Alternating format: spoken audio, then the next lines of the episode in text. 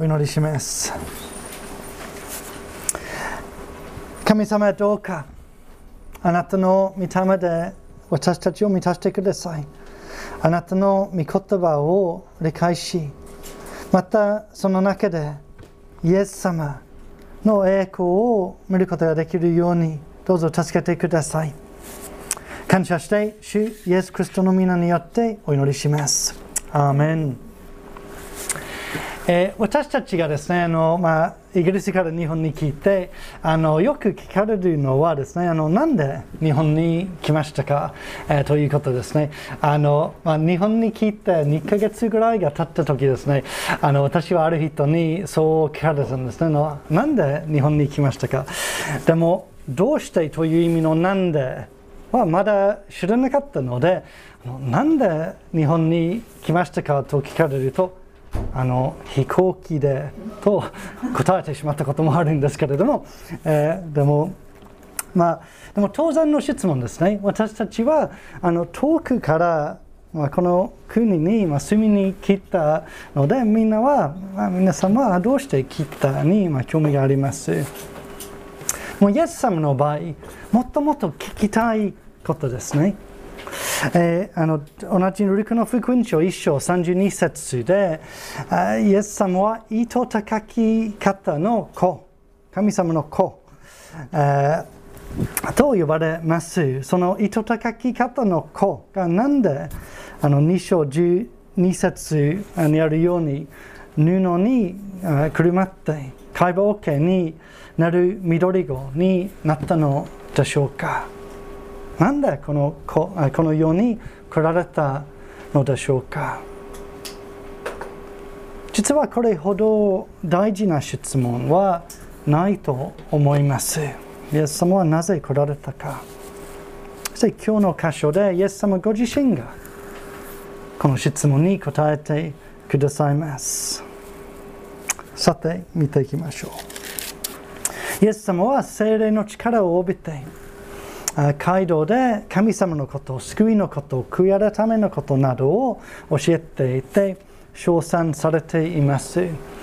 その中で自分が育ったナザレという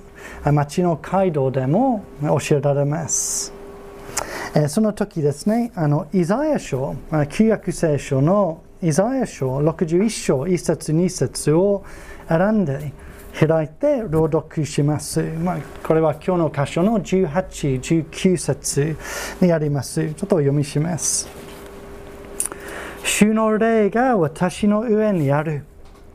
貧しい人に良い知らせを伝えるため。主は私に油を注ぎ、私を使わされた。囚われ人には解放を、目の見えない人には目の開かれることを告げ、虐げられている人を自由の身とし、主の恵みの年を告げるために。神様が昔から約束された救い主が何をするかを予言する箇所ですね。それから21節で、イエス様は驚くべきことを言います。あなた方が耳にした通り、今日この聖書の言葉が実現しました。つまり自分が来たことでこの約束が実現したということです。自分こそ神様が約束された救い主であるということですね。なので、このイエス様が引用するイザヤ書の箇所は、あの自分が何をしに来たかをあの、まあ、描く箇所となります。このイザヤ61章、えーまあ、全体を読んでいくと、またその前後の箇所を、読んでいくと、一つのことが分かりますね。神様が約束される救いは全体的な全面的な完全な偉大な救いということです。まあ、今日の、えーまあ、引用文を考えるとこの貧しい人に良い知らせが告げられるということでこの貧しさは本当に幅広い意味あり得る貧しさは全面的な全体的な救いですから、えーじゃあ今日のこの箇所から詳しく見ていきたいと思います。これはまずですね、あらゆる人のためのこれこれ以上ない良い知らせであることがあの明らかだと思います。じゃあ、まあ、イザヤ書、まあ、61章がイエス様が引用する部分だけではなく、まあ、その全体を、えーまた前後の箇所を使いながらこの救いとは何なのかイエス様は何何をしに来られたかを見ていきましょうすべての病気が、まあ、この救いとはすべての病気が治され体の衰え死でさえ取り除かれるイエス様がヨハネの福音書11章でおっしゃられるように私はよみがえりです。命です。私を信じる者は死んでも生きるのです。また生きていて私を信じる者は皆永遠に決して死ぬことがありません。永遠の命。またこの救いとは憎しみ、恨み、妬み、高ぶり、虐げ、不正、争い、あらゆる悪がこの世から一掃されるということです。その代わりに世界は平和と愛と慈しみに覆われるということです。また私たちの恥、罪悪感、後悔、寂しさ、劣等感が喜びと感謝とに変えられていくことです。イザヤ書の61章7節にこう書かれています。あなた方は恥に変えて2倍のもの、2倍の報いですね。あの素晴らしい報い、2倍のものを受け、人々は美辱に変えて、その分け前に喜び歌う。それゆえ人々は自分の地で2倍のものを所有し、とこしえの喜びが自分のものとなる。またこのイエス様が、えーもたらしに聞いてくださった救いとは私たちの心の傷もすべて癒され神様ご自身が慰め私たちの涙をことごとく拭い取ってくださることです人間は罪自分の罪神様の裁き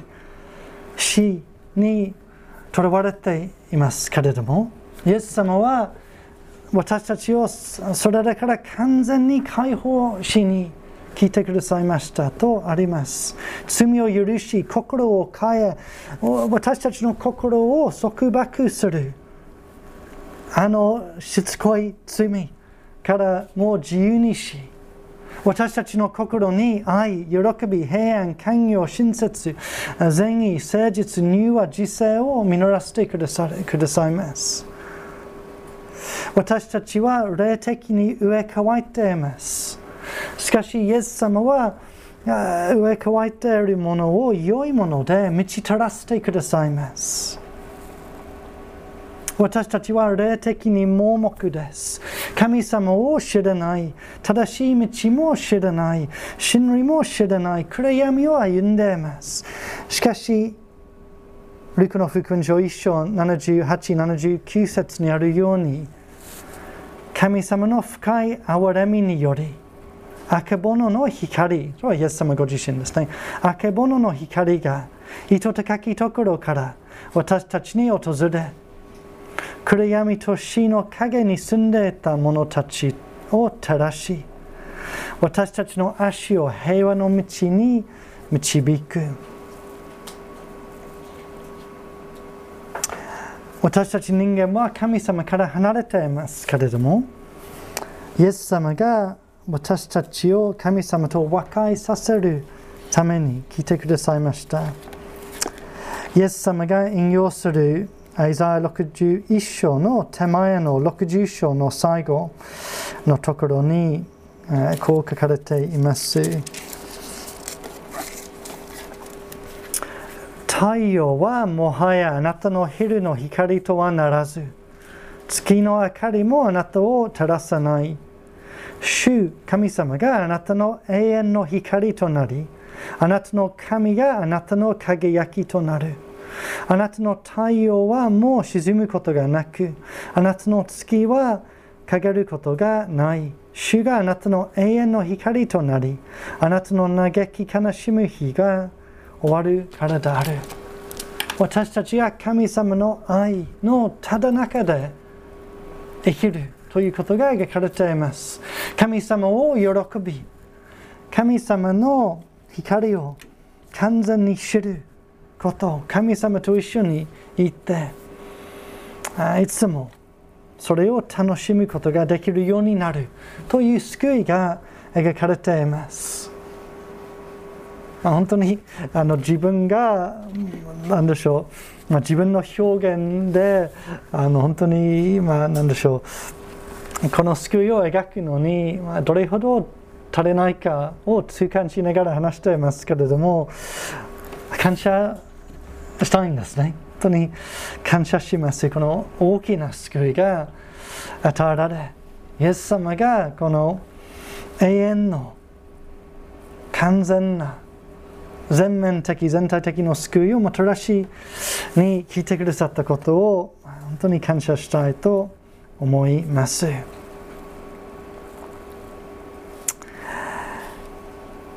今日の箇所に戻りますけれども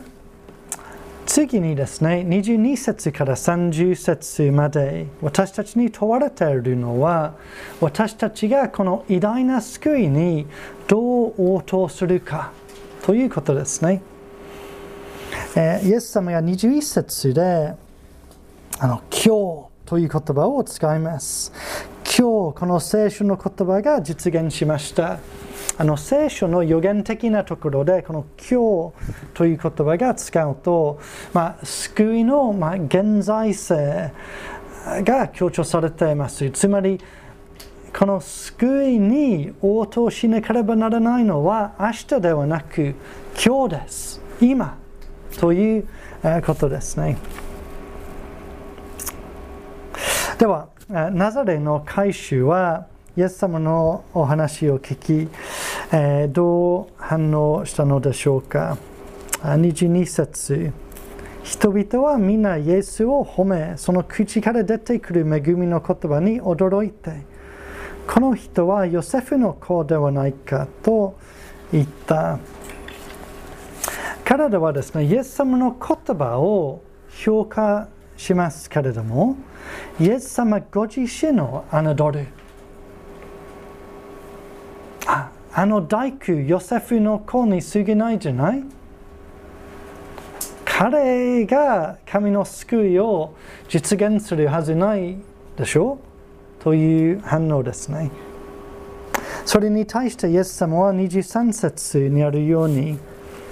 きっとあなた方は医者よ自分を治せということわざを引いてカペナウムで行われたと聞いていることをあなたの距離のここでもしてくれと言うでしょうでもイエス様が悟りますねこのナザレで奇跡を行ったを起こしてもこのナザレの回収はそれでもイエス様を受け入れない。それでも信じないとイエス様は悟ります。問題はイエス様が救い主であるという証拠が足りないということではなく問題は体の心にあるのです。彼らはこのイエス・キリストを信じたくない、信じようとしないということですね。まあ、それは25節から27節の2つの例で説明されます。25、26節のエリア、また27節のエリシャ、2人の預言者ですけれども、またイエス様に神様の言葉が託されました。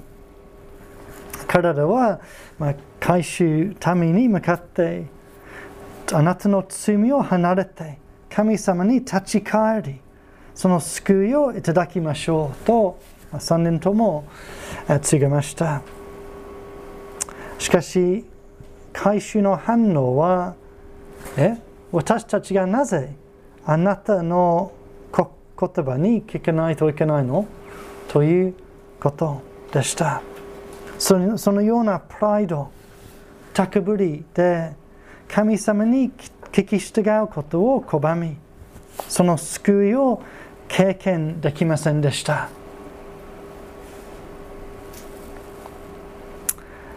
神様の救いをいただくため私たちはまず自分の霊的な貧しさを認めなければなりませんそれから神様が備えてくださる救い主を受け入れなければなりません神様の前にへり下りその御言葉に聞き従わなければなりません。キリスト教会は常にこれを覚えなければなりません。私たちがイエス様を信じ、神様に聞き従おうとするあの生活をやめると、神様の祝福を期待できなくなりますね。教会だからとは言えません。神様に従うことが大事です。私たちを救うことのできるのはイエス様のみです。イエス様だけは神様であり人間でもあられるお方私たちと神様の間の仲介者となる方またイエス様のみが私たちの罪を背負って私たちが受けるはずの神様からの裁きを私たちの代わりに背負って私たちのために死んでくださった方イエス様だけが復活して私たちに永遠の命をもたらすことのできるお方イエス様だけが今天国で全てを治めておられ私たちを毎日毎日助けることのできるお方。イエス様だけが最後にまた来られ、えこの世界世界を裁き私たちの救いを完成できるお方です。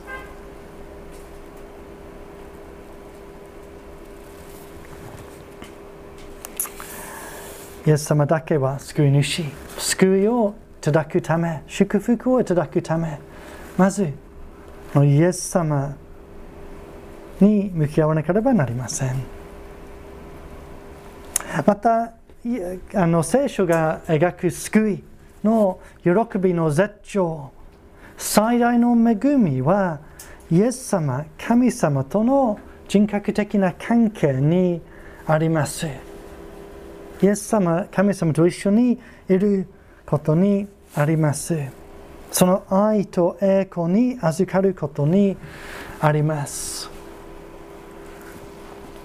救いは神様を知ること、イエス様を知ることというわけですね。そのためイエス様は全てです。あの救いを飛行機の旅として例えると、分かりやすいかもしれません。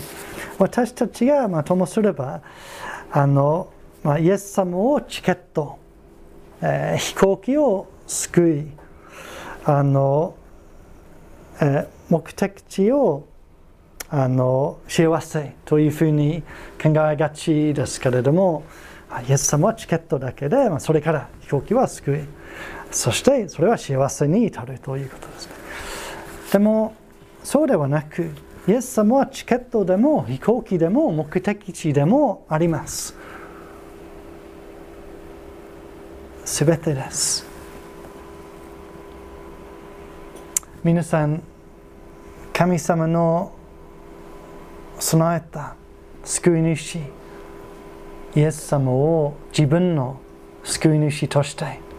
受け入れているのでしょうか？このイエス様にこそ偉大な救い神様の救い神様のすべての祝福があります。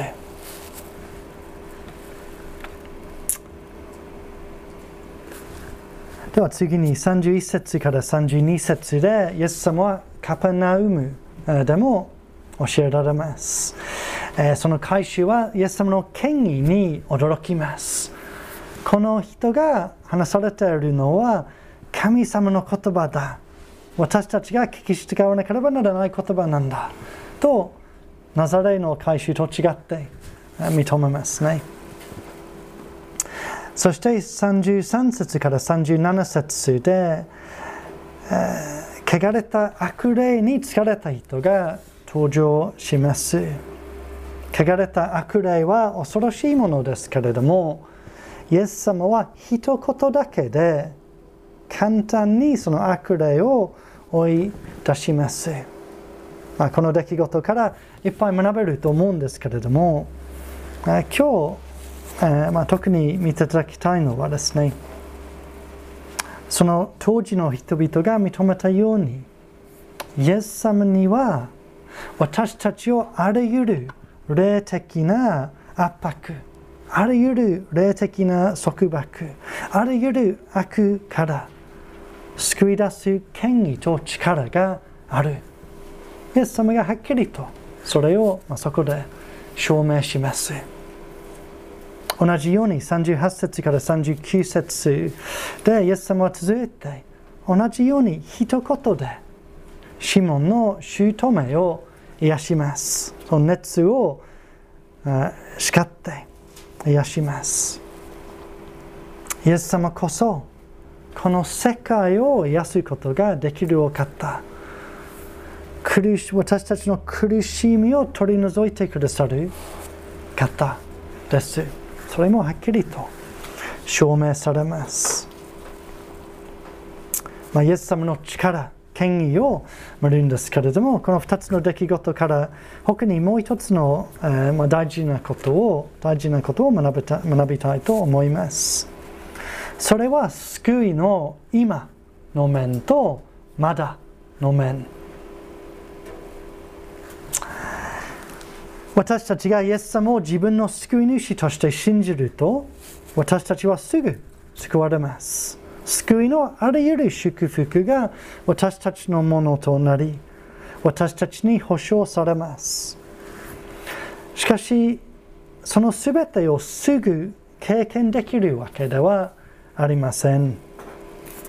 今、イエスも信じるとすぐ私たちは罪が許され、心が変わられていきますけれどもこの人生では完璧にはなりません今神様と交われますが交われますがまだ目で見えない遠く感じる時もあります。今私たちは神様の愛救いの喜びを知りそれは何より素晴らしいことなんですけれども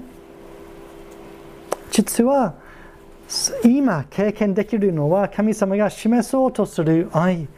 えー、与えようとする喜びのほんの少しだけです。その全体はまだです。今、永遠の命が与えられています。私たちがそれを、えー、私たちからそれを奪えるものは何もない。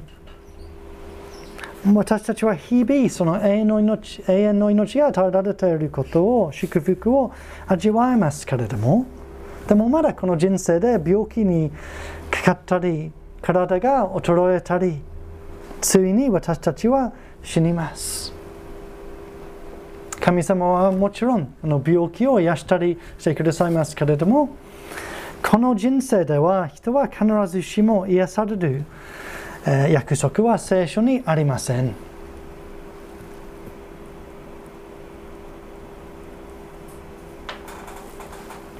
神様の約束された救いを実現するためにイエス様は来られましたそしてその救いを完成するためイエス様はこれから再び来られますその時今日のメッセージの冒頭で描いたあの偉大な救いが全て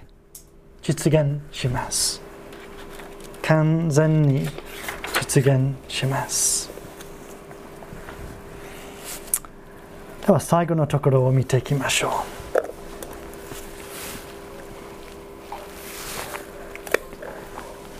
40節から42節で病気を癒され悪霊を追い出されるためイエス様の身元にたくさんの人がやってきますイエス様は深い憐れみを持って癒してくださいます。まあ、特に気づいていただきたいのは41節あすみません40節の最後のところでイエスは一人一人に手を置いて癒されたという表現ですね。イエス様は私たちにまた、ま、当時の人の一人一人に関心を持って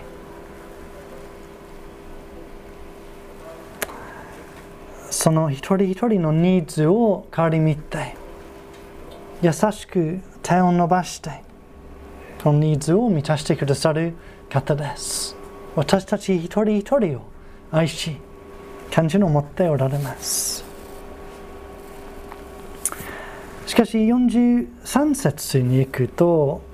病気などを癒すことよりイエス様が違うことを大事にされているということが分かります。40節あ40ごめんなさい43節しかしイエスは体にこう言われた。他の町々にも神の国の福音を述べ伝えなければなりません。私はそのために作わされたのですから。イエス様はなぜ来られたかというと、神の国の福音を述べ伝えるためですと、イエス様ご自身がおっしゃられます。神の国の福音とは何でしょうか、それはメッセージの最初のところで描いた救いの良い知らせですね。神の国とはイエス・キリストがすべて収め時がかなって今日の歌詞の18、19節に描かれているあのことが実現するということです。つまり、イエス様が再び来られる時その神の国が完全になる完成するでもその日まで神の国が広まっていきます。私たちがイエス様を信じると、神様に従おうとすると、その神の国に入れられます。誰でもイエス様を自分の王、救い主として認めて、従おうと決心すると、その罪が許され、神の民、神の国の一員となります。今、神の国の福音を味わい、永遠にその完成した王国に生きることができます。神の国の福音は、イエス様が主であり、救い主である。私たちも自分の主、自分の救い主として知ることができ、永遠にイエス様が完成してくださる世界に住むことができるというわけです。イエス様が来られたのはその神の国の福音を述べ伝え実現するためです。使徒の働き26章18節に、まあ、その救いのえー、メッセージが要約されます。使徒の働きの16の18でしたっけ ?18。それは体の目を開いて闇から光にサタンの支配から神に立ち返らせこうして私をし、え、私を信じる信仰によって体が罪の許しを得て聖なるものとされた人々と共に相続に預かれ預かるためである。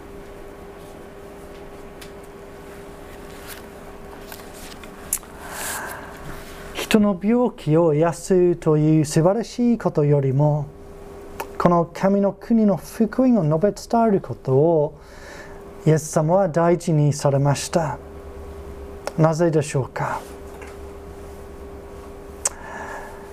病気が癒されたり他の物理的なニーズが満たされたりしていてもそれは一時的なことだけです。でも、イエス様は私たちに永遠の命をもたらしに来てくださいました。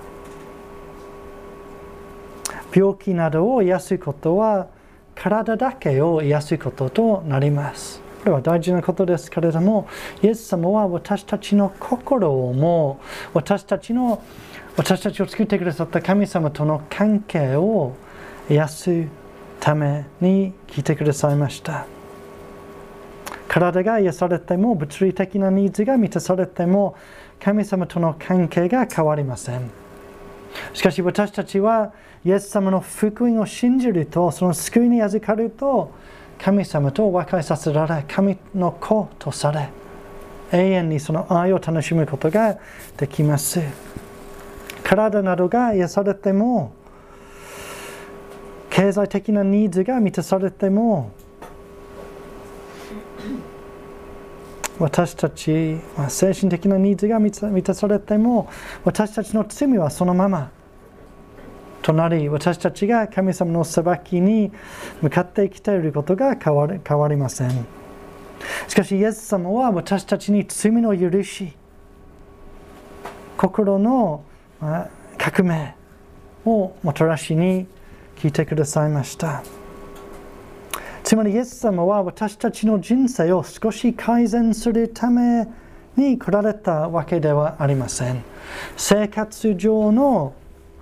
まあ、諸問題を解決するために来られたわけでもありません。永遠の偉大な救いを、まあ、今から始まり永遠に続く神様との親しい関係をもたらしに聞いてくださいました。もちろん先ほど見たようにイエス様は喜んで私たちの生活上の問題をもあの解決してくださいます。病気を病気を癒したりしてくださる時もあります。他の問題などを解決してくださることもあります。でもそのために来たわけではありません。それはメインである中心的なことではありません。私たちはイエス様の救いを小さくしてしまいがちです。またイエス様とは逆に一時的で物理的 な祝福を永遠で霊的な救いより求めがちまた重んじがちです。皆さん、神様に感謝を捧げているとき、何を一番感謝しているのでしょうか？それが健康や経済的に経済的なニーズが満たされていることとか仕事がスムーズになっていくこととかであればまだ足りないですね。それは確かに感謝すべきこと。でも神様は私たちにそれをはるかに超えている。素晴らしい救いをもたらしてくださいました。例えで言うとあのイエス様が私たちのためにごちそうを備えてくださいました。私たちはあのそのごちそう救いよりもあの、まあ、健康とかを感謝しを、まあ、あのそうですね、感謝しているとしたらそれはあのごちそうよりおしぼりを感謝している。おやつを感謝しているということとなるんですね。そうすると救いの喜びが低くなっちゃうんですね。救いを感謝しましょう。また何のために祈っているのでしょうか。もちろんすべてのことのために祈れます。神様は喜んでそのすべてを聞いてくださいます。しかし私たちの、まあ、第一の祈りの課題は健康とか試験とか仕事とかであれば私たちの心にある救いのイメージが小さすぎるということを意味しています。そのことのためにぜひ祈りましょう。しかしそれより神様の愛をもっと知ることができるようにイエス様のように形作られていきますように御霊の実が結ばれますように永遠の命の希望が湧いて喜びとなりますようになどなどを第一に祈りましょう。また周りの人のために何を求めて求め祈っているでしょうか。自分の家族とか知り合いとか友達とかのために。もちろん体のすべてのニーズについて、まあ、関心を持ってその愛を示しましょう。しかし何よりその救いを求めていきましょう。イエス様のように人が何より必要としているのは神の国の福音であると覚えできるだけ多くの人にそれを述べ伝える述べ伝えましょう。また最後にもし、えー、今日まだイエス様を知らない方がいらっしゃればまだこの救いに預かっていない方がいらっしゃればまあ問われているのはイエス様から何イエス様から何を求めているかということですね。それは、まあ、病気の癒し、まあ、生活上の問題の解決だけであればこれはまだ足りない。もちろんイエス様がそのようなものをことを与えてくださる方です。イエス様は私たちの全てに関心を持っている方です。しかしそれより大きなことをもたらしにしてくださいました。また例えで言うと、まあ、私たちが病気を持っているとしますね。そして病院で、まあ、私たちの命を救う手術を行える先生がいます。そしてその同じ病院の部屋に全ての部屋に喉飴があるとします。私たちがこの永遠の救いではなく他のものを第一に求めているならそれはその病院から命が救われることではなく喉飴を求めていることのようですね。喉飴だけをいただいて帰ってしまうことのようになるんですね。イエス様は本当に大きなもの偉大なもの何より素晴らしい救いを私たちに与えに聞いてくださいました。では応答の祈りを小野田さんにお願いします。